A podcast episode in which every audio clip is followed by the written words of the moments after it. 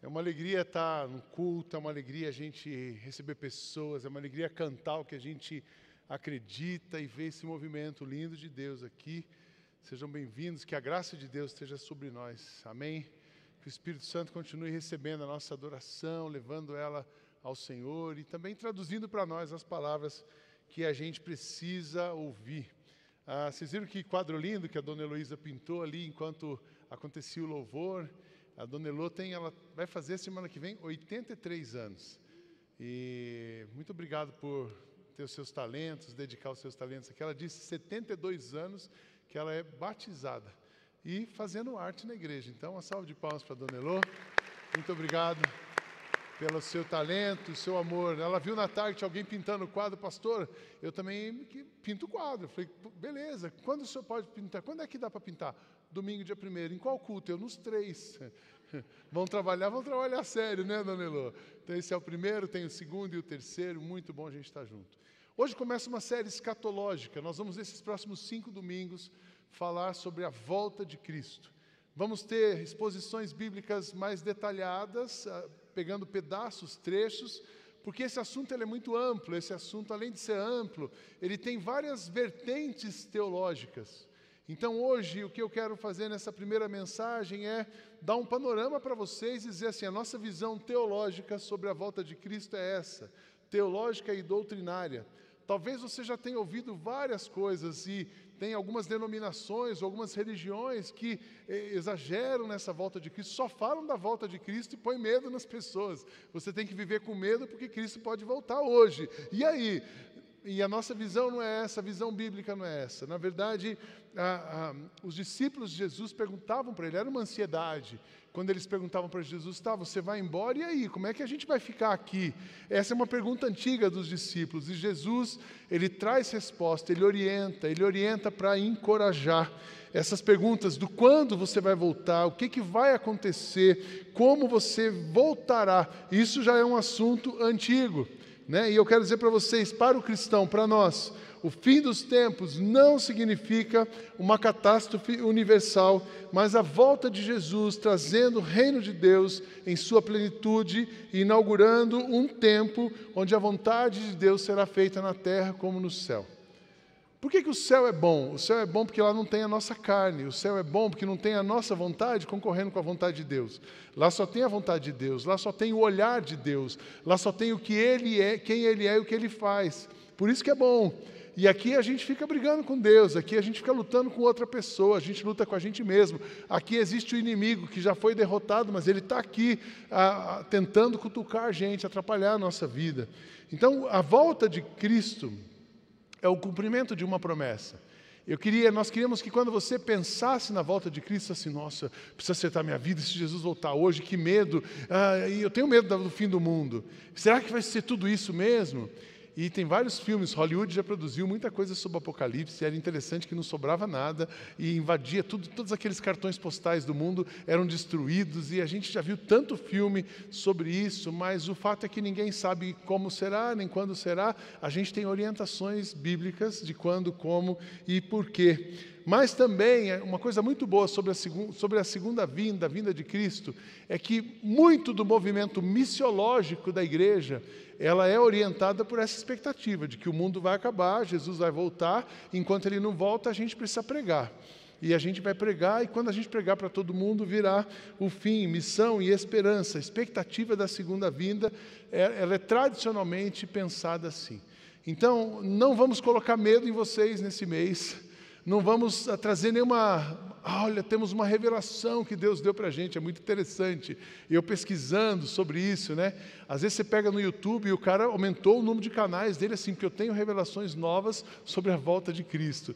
Gente, não tem, porque ninguém sabe o dia, nem a hora, nem quando, nem onde. A gente tem noção do como pela palavra e o que a gente sabe já está aqui e é o que a gente vai falar com vocês. Agora a gente sabe que a gente precisa viver de um jeito é, que, estejamos preparados para quando Cristo voltar, a gente está pronto para se encontrar com Ele. Mas vamos lá, a igreja de Cristo, ela espera por sua volta. São, eu, eu falei domingo passado, ah, daqui dez anos serão dois mil anos do ministério de Jesus e a igreja está esperando, porque Cristo falou: Olha, eu vou e eu vou voltar, e eu vou voltar para buscar a minha igreja e levarei a minha igreja. Então a volta de Cristo é uma expectativa nossa, amém, irmãos? É, quer, quer ver gente feliz é falar da volta de Cristo. Você vai num velório, você consola alguém, é, lembrando da, da, volta de Cristo, da, do céu, da eternidade.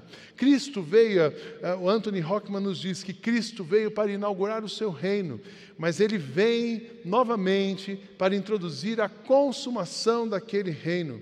O reino de Deus, embora o reino de Deus esteja presente em um sentido, ele é futuro em outro. Vivemos agora entre duas vindas. Olhamos cheios de alegria para um passado, a sua primeira vinda de Cristo, e daqui três meses nós vamos celebrar o Natal. E o Natal já está até começando hoje na nossa igreja, mas aguardamos com ansiedade o seu retorno prometido. Tem dia que eu estou muito cansado, estou nos meus 15 minutos. Lembra que eu falei que eu tenho 15 minutos para ficar triste? Eu falo assim: Jesus podia voltar agora, né? Porque aí está tudo resolvido. Se Jesus voltar, está tudo resolvido. Mas uh, não é assim, a gente não sabe o dia e a hora. Mas é uma coisa que a gente sabe, que a volta de Cristo, ela será o segundo advento. O que, que a Bíblia nos diz, então, sobre a volta de Cristo? Que ela será o segundo advento. O primeiro advento foi o nascimento de Cristo. Advento, do grego parousia, a vinda, significa vinda, chegada. O primeiro advento foi o nascimento e o segundo advento será a volta de Cristo. E isso foi anunciado, não é uma coisa que a gente inventou. É, eu estava lendo um dia um, alguém defendendo uh, essa história da, da que o anticristo não vai acontecer. Era alguém de esquerda dizendo: anticristo não existe, isso é coisa de ocidental é, que criou, vocês que criam essa guerra de bem e mal, vocês que criam essa guerra de que vai existir um, um anticristo e Cristo vai voltar, isso é coisa de, da história do cristão. Isso não é coisa de história do cristão, não é narrativa sociológica, nem é construção social. Isso é palavra de Deus. A Bíblia nos diz que assim como Jesus veio, Jesus voltará. A Bíblia fala disso. Jesus anunciou isso. Ali em João, capítulo 14, quando os seus discípulos estavam preocupados, Jesus diz: Não se perturbe o coração de vocês, creiam em Deus, creiam também em mim. Na casa do meu pai há muitos aposentos. Se não fosse assim, eu teria dito a vocês: Vou preparar lugar para vocês. E quando eu for e preparar lugar, voltarei e os levarei para mim, para que vocês estejam onde eu estiver. Já pensou que Jesus falou assim: Agnes, fica tranquila. Onde eu for, você vai também. Jesus, mas me diz onde vai ser. Vai ter shopping onde você está? Aí a gente começa. Eu tenho a avó do, do meu genro, ela fala assim, pastor, você que é um homem consagrado, você deve ter mais informação. Fala para mim, vai ter shopping no céu? Não, a gente sabe que Cristo vai voltar e onde Ele estiver, nós estaremos com Ele. Amém, irmãos? Jesus vai voltar, ele anunciou essa vinda. Essa vinda foi anunciada pelos anjos em Atos, capítulo 1, versos 9 a 11.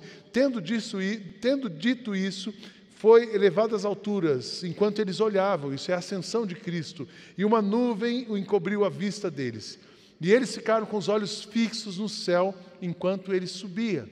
De repente surgiram deles dois homens vestidos de branco, que eles disseram: Galileus, por que vocês estão olhando para o céu? Este mesmo Jesus que dentre vocês foi elevado aos céus, voltará da mesma forma que vocês o viram subir. Glória a Deus. Então Cristo está, ele anunciou, os anjos anunciaram, os apóstolos ensinaram isso, carta de Paulo aos Coríntios, ele diz assim: pois nele vocês foram enriquecidos em tudo, isto é, com toda palavra e em todo conhecimento, porque o testemunho de Cristo foi confirmado entre vocês, de modo que não falta a vocês nenhum dom espiritual, enquanto vocês esperam que o nosso Senhor Jesus Cristo seja revelado. Ele os manterá firmes até o fim, de modo que vocês serão irrepreensíveis no dia do nosso Senhor Jesus Cristo. Os discípulos anunciaram, os cristãos primitivos anunciaram. Olha o que diz o credo apostólico: creio em Jesus Cristo, seu Filho, nosso Salvador. Ele nasceu da Virgem Maria, padeceu sob Pôncio Pilatos, foi crucificado, morto e sepultado, desceu aos mortos, ressuscitou ao terceiro dia, subiu aos céus, está assentado à direita de Deus e ele voltará para julgar os mortos e os vivos. Eu, quando era criança, decorei esse. A gente tinha que. O, o catecismo de Westminster, como eu era presbiteriano, para a gente poder passar na prova da profissão de fé, o negócio era mais difícil. Hoje é uma entrevista, né? A gente tinha que decorar o catecismo. Creio em Deus Pai Todo-Poderoso. E termina dizendo: Ele voltará para julgar os mortos e os vivos. Ah, Sidney, mas como é que é? Então, quando a gente morre, aí começam as especulações. E aí que vem as variações doutrinárias, aí que vem as variações de religiões. Sidney, você pode pegar e explicar, eu poderia ficar é, cinco semanas só explicando esse texto, esses quatro textos que eu li para vocês. Mas eu estou dando hoje um panorama, para você entender que Cristo vai voltar. Ele falou, o apóstolo falou, a Bíblia falou, o anjo falou, a igreja primitiva já reconheceu, já experimentou, Cristo vai voltar. Você não pode ter dúvida disso. Mas se vai ter shopping no céu, aí você pode ficar com dúvida. Será que eu vou reconhecer alguém lá? Você vai ter um novo corpo transformado. Se você aí a gente consola a pessoa, ah, você vai cantar com a sua avó no coro celestial. Se eu cantar, se eu reconhecer minha avó no céu, eu vou reconhecer aquela pessoa que me apurrinhou a vida inteira também. Então, muito provavelmente, você não vai reconhecer. Mas onde é que a gente tem subsídio na Bíblia para isso? Não tem. A gente tem que a gente Cristo vai voltar, nós vamos viver com ele, seremos transformados e veremos transformados. Deu para entender? Porque senão a gente fica se perdendo. A gente fica se perdendo, enchendo a cabeça com coisa que que não vai levar a gente para o ponto. Porque o ponto é: Cristo vai voltar e você e eu precisamos estar prontos hoje para se encontrar com Ele. Esse é o ponto. Vamos chegar lá. Como vai ser a volta de Cristo? Essa é outra especulação. Já tem sinais, porque eu tive na Turquia, porque eu tive não sei aonde, porque agora eu fui para a Jordânia e lá tem um indicador é, é, impressionante você estudar a história do cristianismo, passando pela, pelas terras, ah, o, o, mundo antigo, você vê muitos sinais, você vê muitas profecias sendo cumpridas. Você, ah, um, Mar Morto está secando, o Mar Morto está secando, porque a água do mundo está diminuindo, o aquecimento global ganhando, mas tem a profecia de Ezequiel, e ali é o vale dos ossos secos, já levantou e vai secar.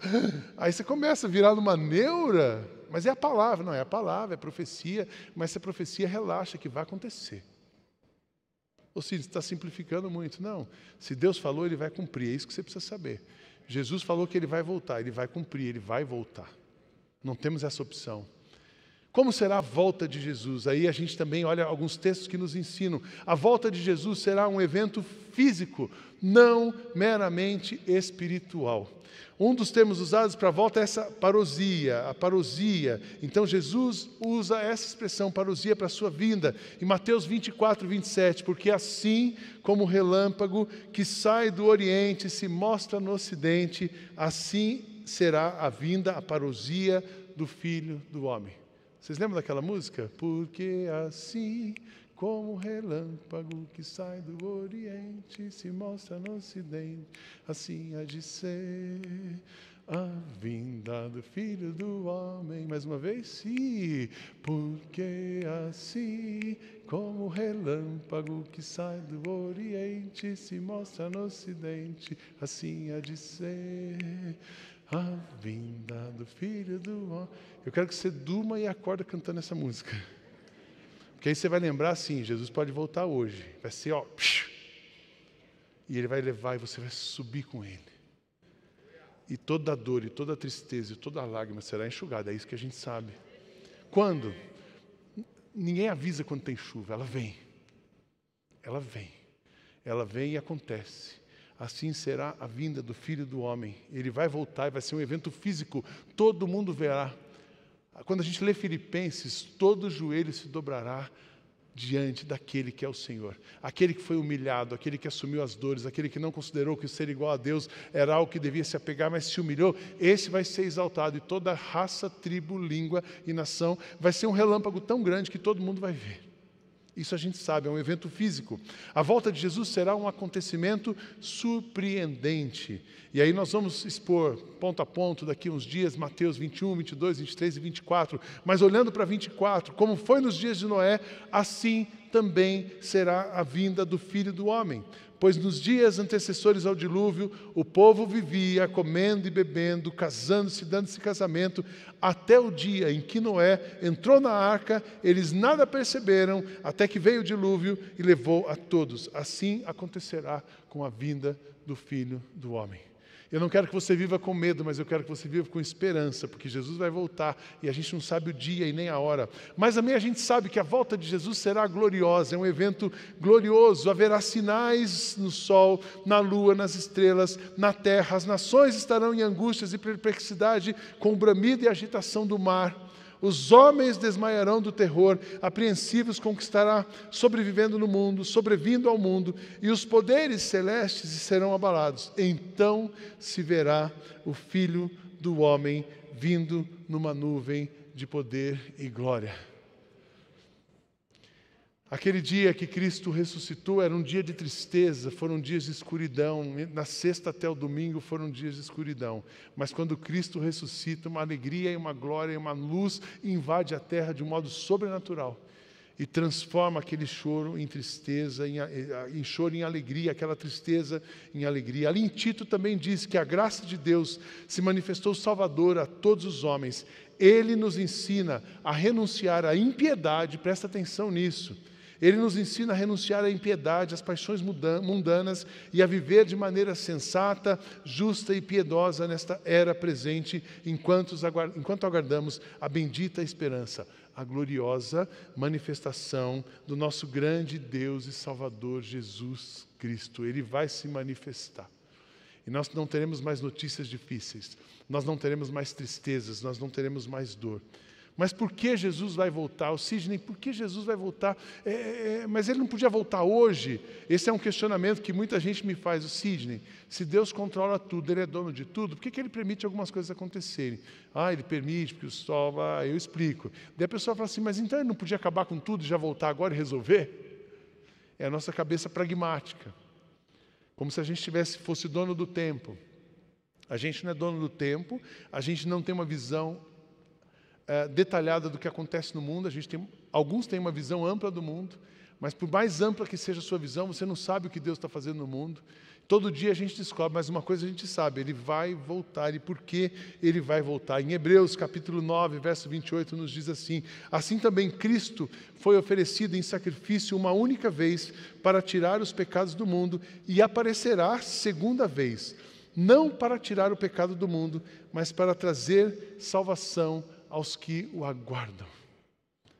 Cristo vai voltar e vai ter oportunidade, e, e, e aí e ele vai levar a sua igreja, não vai ficar ninguém para trás. Todos aqueles que o confessarem como Senhor e Salvador serão salvos. Puxa, mas todos mesmo? Porque quem já morreu? Quem, eu acredito que aqueles que morreram com Cristo um dia ressuscitarão com Cristo. A Bíblia nos ensina isso. Mas eles estão aonde agora? Eles já estão com Cristo, mas nós vamos ver de novo, mas com Cristo. Mas não vai ver do jeito que você conhece. Você vai ver, você vai ver Cristo com o corpo transformado, com a glória de Cristo. A glória de Cristo é algo que nos fascina tanto que quando a gente eh, vê a glória de Cristo, a gente se descola de outras coisas. Por exemplo, quando a gente tem um culto como hoje, como a gente já está tendo agora, eu não sei vocês, mas a hora que eu vejo, o Beto mencionou o pessoal vindo aqui, a gente orando, louvor, o coro, a orquestra, essa, essa atmosfera de adoração, parece que só existe isso aqui no mundo. Eu me descolo das coisas lá de fora, eu me descolo de amanhã, eu me descolo da noite, eu só. É, a sensação é que eu estou numa bolha de adoração, porque a presença do Senhor é assim, ela nos envolve. E quando a glória do Senhor nos envolve, nada tira a atenção da glória do Senhor. Então, os detalhes do céu eu não sei, mas eu sei que a glória do Senhor estará ali e nós viveremos embebecidos, encantados, impressionados, consolados pela glória e a presença do Senhor. Amém, irmãos? Tudo aquilo que é sua preocupação, ela não vai existir. Tudo aquilo que é dor para você não vai existir. Tudo aquilo que é tristeza não mais vai existir. Por que, que ele voltou? Por que, que ele voltará então? Ele voltará para nos dar um novo lar. Corpos glorificados e imortais nós vamos viver no novo lar. O nosso endereço não é aqui. Por isso que Paulo disse para mim: o viver é Cristo e o morrer é lucro. Por melhor que seja a sua vida aqui, por mais equilibrada que ela esteja, nada se compara à sua glória, nada se compara àquilo que ele preparou para nós. Segundo Coríntios, Paulo escrevendo aos Coríntios, ele diz: enquanto isso, enquanto estamos aqui, gememos, desejando ser revestidos da nossa habitação celestial, porque estando vestidos não seremos encontrados nus, pois enquanto estamos nessa casa, gememos e nos angustiamos, porque não queremos ser despidos, mas revestidos da nossa habitação celestial, para aquilo que é mortal seja absorvido pela vida, para aquilo que é mortal seja absorvido pela vida. Foi Deus quem nos preparou para esse propósito, dando-nos o Espírito como garantia do que está por vir. Quando Cristo vai aos céus, o Espírito desce. O Espírito é a garantia, é a presença, é o consolo, é a direção, é o pacificador, ele é o consolador, ele é o intercessor que vai mantendo a gente aqui em paz, equilibrado, sobrevivendo nesse mundo de tristeza e angústia e terror. Então ele vem para nos dar um novo lar. Porque Jesus vai voltar, ele vai ressuscitar os mortos e reunir todo o seu povo. Esse texto de Tessalonicenses é outro texto riquíssimo. Se você quer um texto para meditar essa semana, esse é um dos focos para você olhar. Esse texto, eu lembro quando eu fiz o seminário, a gente passou uh, um semestre, uma matéria de escatologia. Você passa um semestre estudando escatologia. E aí você vai olhando todos esses textos, e o texto de Tessalonicenses é sensacional. Irmãos, queremos que vocês saibam a verdade a respeito dos que já morreram, para que não fiquem tristes como ficam aqueles que não têm esperança. Nós cremos que Jesus morreu e ressuscitou, e assim cremos também que, depois que Jesus vier, Deus o levará de volta e, junto com ele, levará os que morreram crendo nele. Aqueles que morreram crendo em Cristo ressuscitarão primeiro. Então, nós, que estivermos vivos, seremos levados nas nuvens, junto com eles, para nos encontrarmos com o Senhor no ar, e assim ficaremos para sempre com o Senhor. Portanto, animem uns aos outros com essas palavras. E essa semana a gente conversava um pouquinho sobre, porque aqui, esse texto de, de Tessalonicenses, você tem várias interpretações. Nós estávamos conversando numa mesa no café, papo de pastor no café da manhã, né? Ou na viagem, eu não lembro onde a gente estava conversando. Estava com o Sandro, Fernando. Assim, olha, tem vários pontos doutrinários, mas a coisa é bem simples. Jesus vai voltar quem morreu com Jesus vai estar com ele. Quem estiver vivo com Jesus vai estar com ele. Ponto. Você está vivo. Você tá, se Jesus voltar agora, você sobe com ele? Se Jesus voltar agora, você sobe com ele? Essa é a certeza que nós precisamos ter. E aqueles que já morreram? A gente tem, tem pessoas que a gente acha que tem certeza que elas estavam com Cristo. Tem pessoas que a gente acha assim, esse aí não pode ter estado com Cristo mas a gente não é Cristo para saber quem estava com ele ou quem não estava. O ladrão da cruz era um improvável. O que, que Jesus disse para ele? Hoje mesmo estarás comigo no paraíso. Ah, mas onde é o paraíso? Não, hoje mesmo você vai estar onde eu estarei. Quando você morre, você vai para um lugar onde Jesus está. Ponto. Se você andou com ele. Mas e se não andou com ele? Quem sabe que não andou? Esses dias o Gladstone teve uma experiência tão incrível, ele disse, Sidney, tem uma família lá do Morumbi, que a mãe da família não é, não é, não é convertida, nem sei se é católica ou evangélica, mas ela não é convertida e ela quer estar é, tá terminal no hospital, nunca frequentou uma igreja e ela quer ser batizada. Posso ir lá batizar essa mulher? O que vocês acham que eu falei? Vai lá. Pelo menos ela morre feliz que ela foi batizada, no mínimo. Mas foi tão interessante, o Gladstone disse que aquela mulher não tinha reação há tempos. E ele foi lá, e quando antes de batizar, ele perguntou se Jesus era o salvador daquela mulher, ela teve uma expressão. E depois que ela foi batizada, desceu uma lágrima. E dois dias depois, aquela mulher morreu. Jesus não desiste, a gente tem oportunidade. É a gente que desiste, é a gente que brinca, é a gente que não leva a sério o que ele fala, mas ele quer que todo mundo esteja com ele, ele vai fazer tudo para no último momento. Então não julgue, não sofra por alguém que não foi porque você não sabe.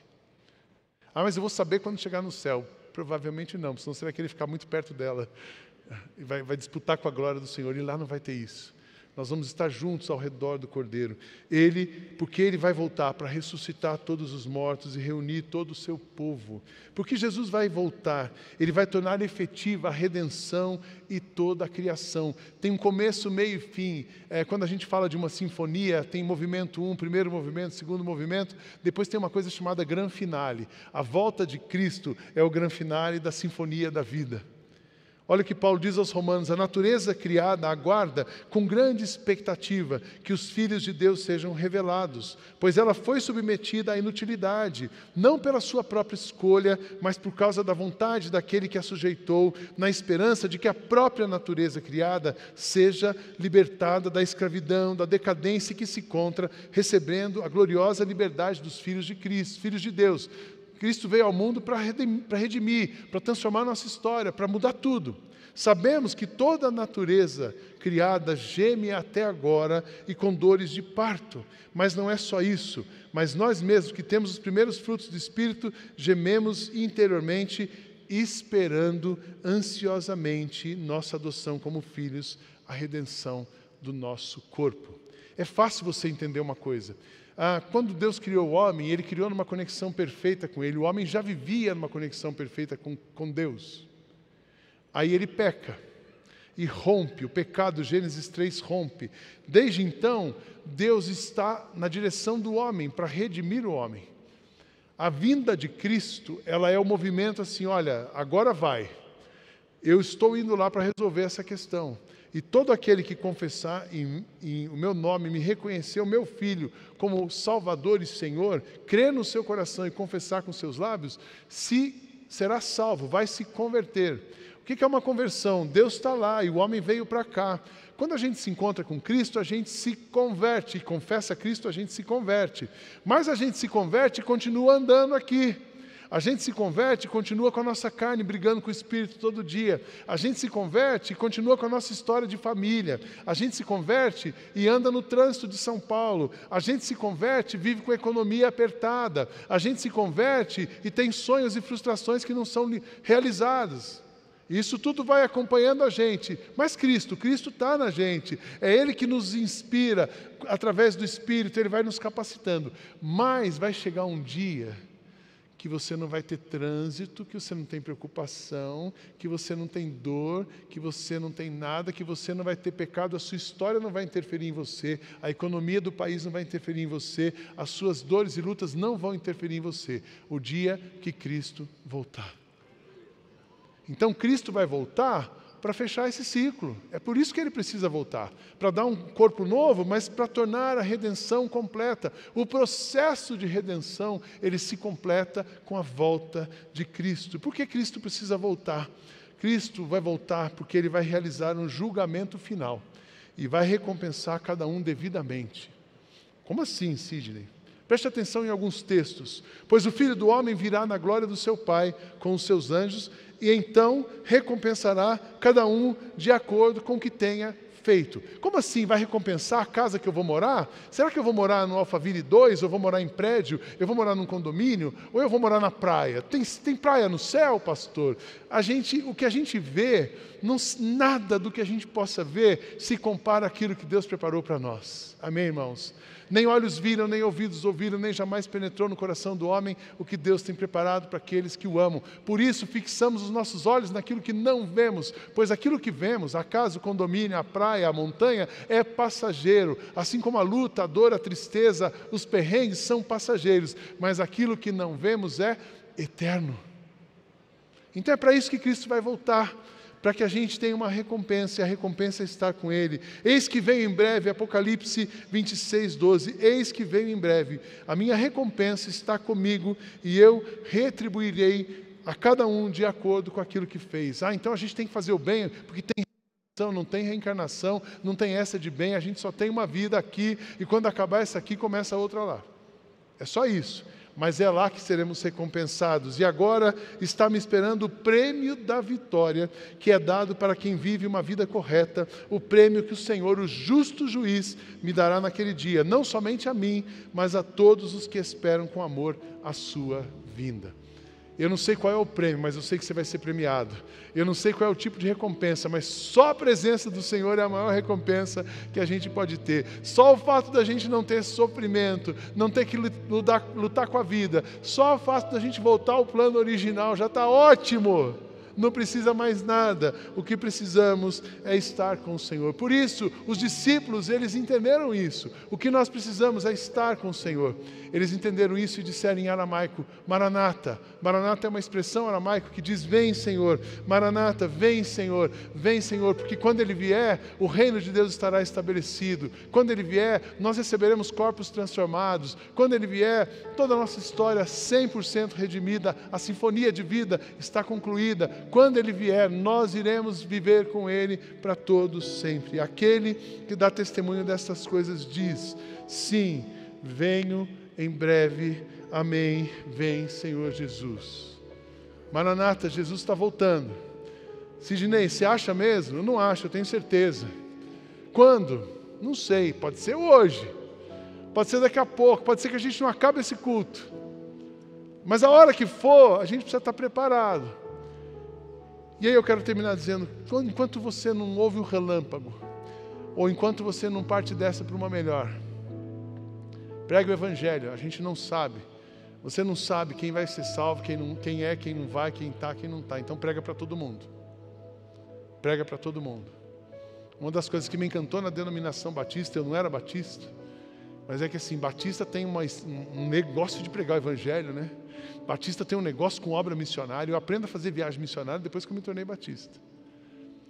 Todo cristão precisa estar engajado na missão de Deus. Prega o evangelho a tempo fora de tempo. Fala de Jesus. Inspire as pessoas. Segundo, viva com esperança.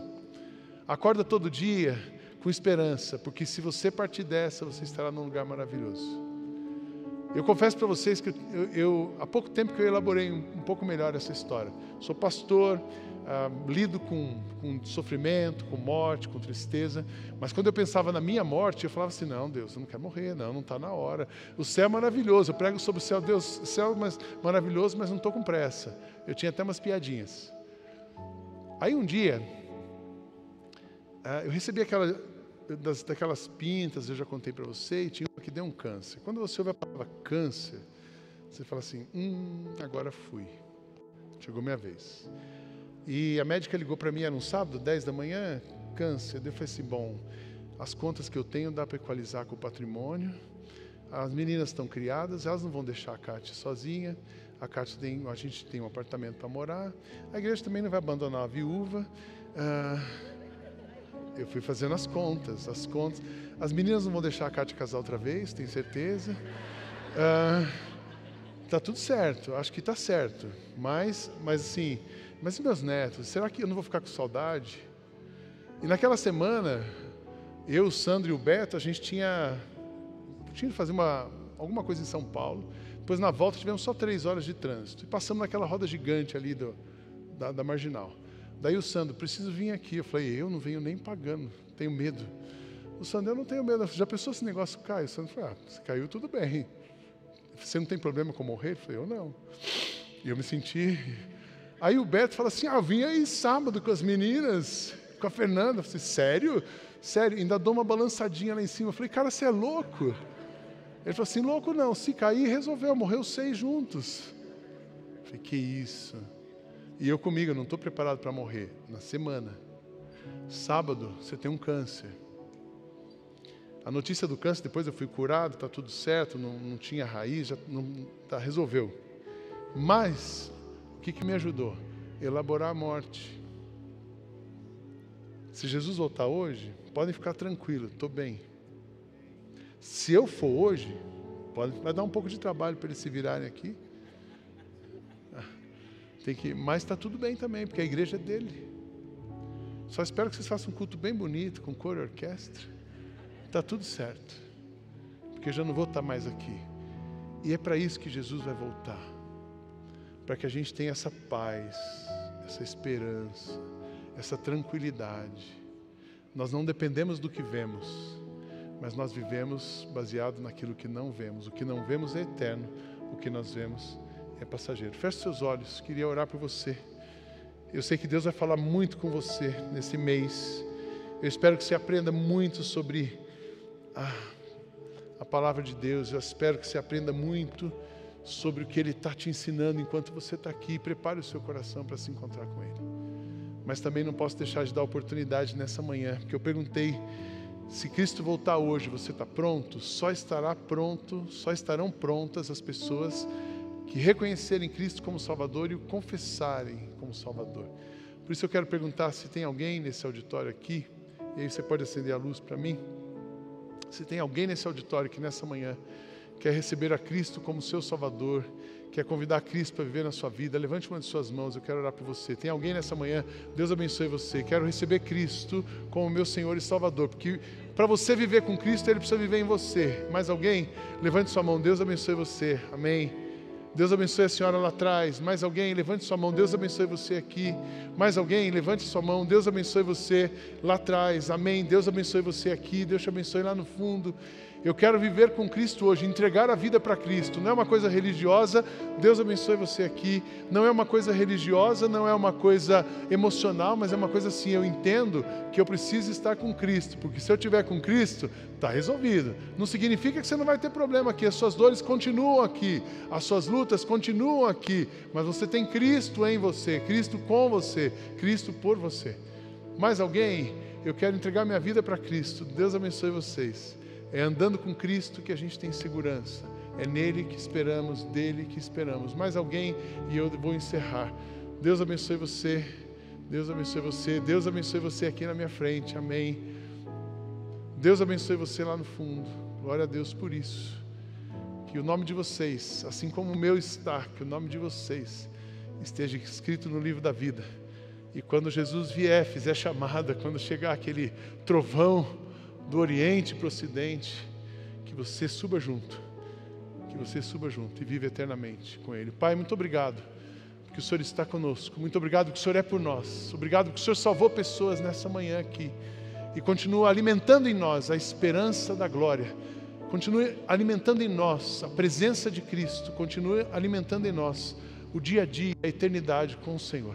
Obrigado por estar nos ensinando. Obrigado por estar nos consolando. Obrigado por nos lembrar nessa manhã que nós não somos deste mundo. Nós somos do Senhor. Vivemos pelo Senhor e para o Senhor. Abençoa o teu povo. Vem, visita a gente. Continua tocando o nosso coração. Em nome de Jesus. Amém. Amém e amém. Que Deus abençoe os irmãos.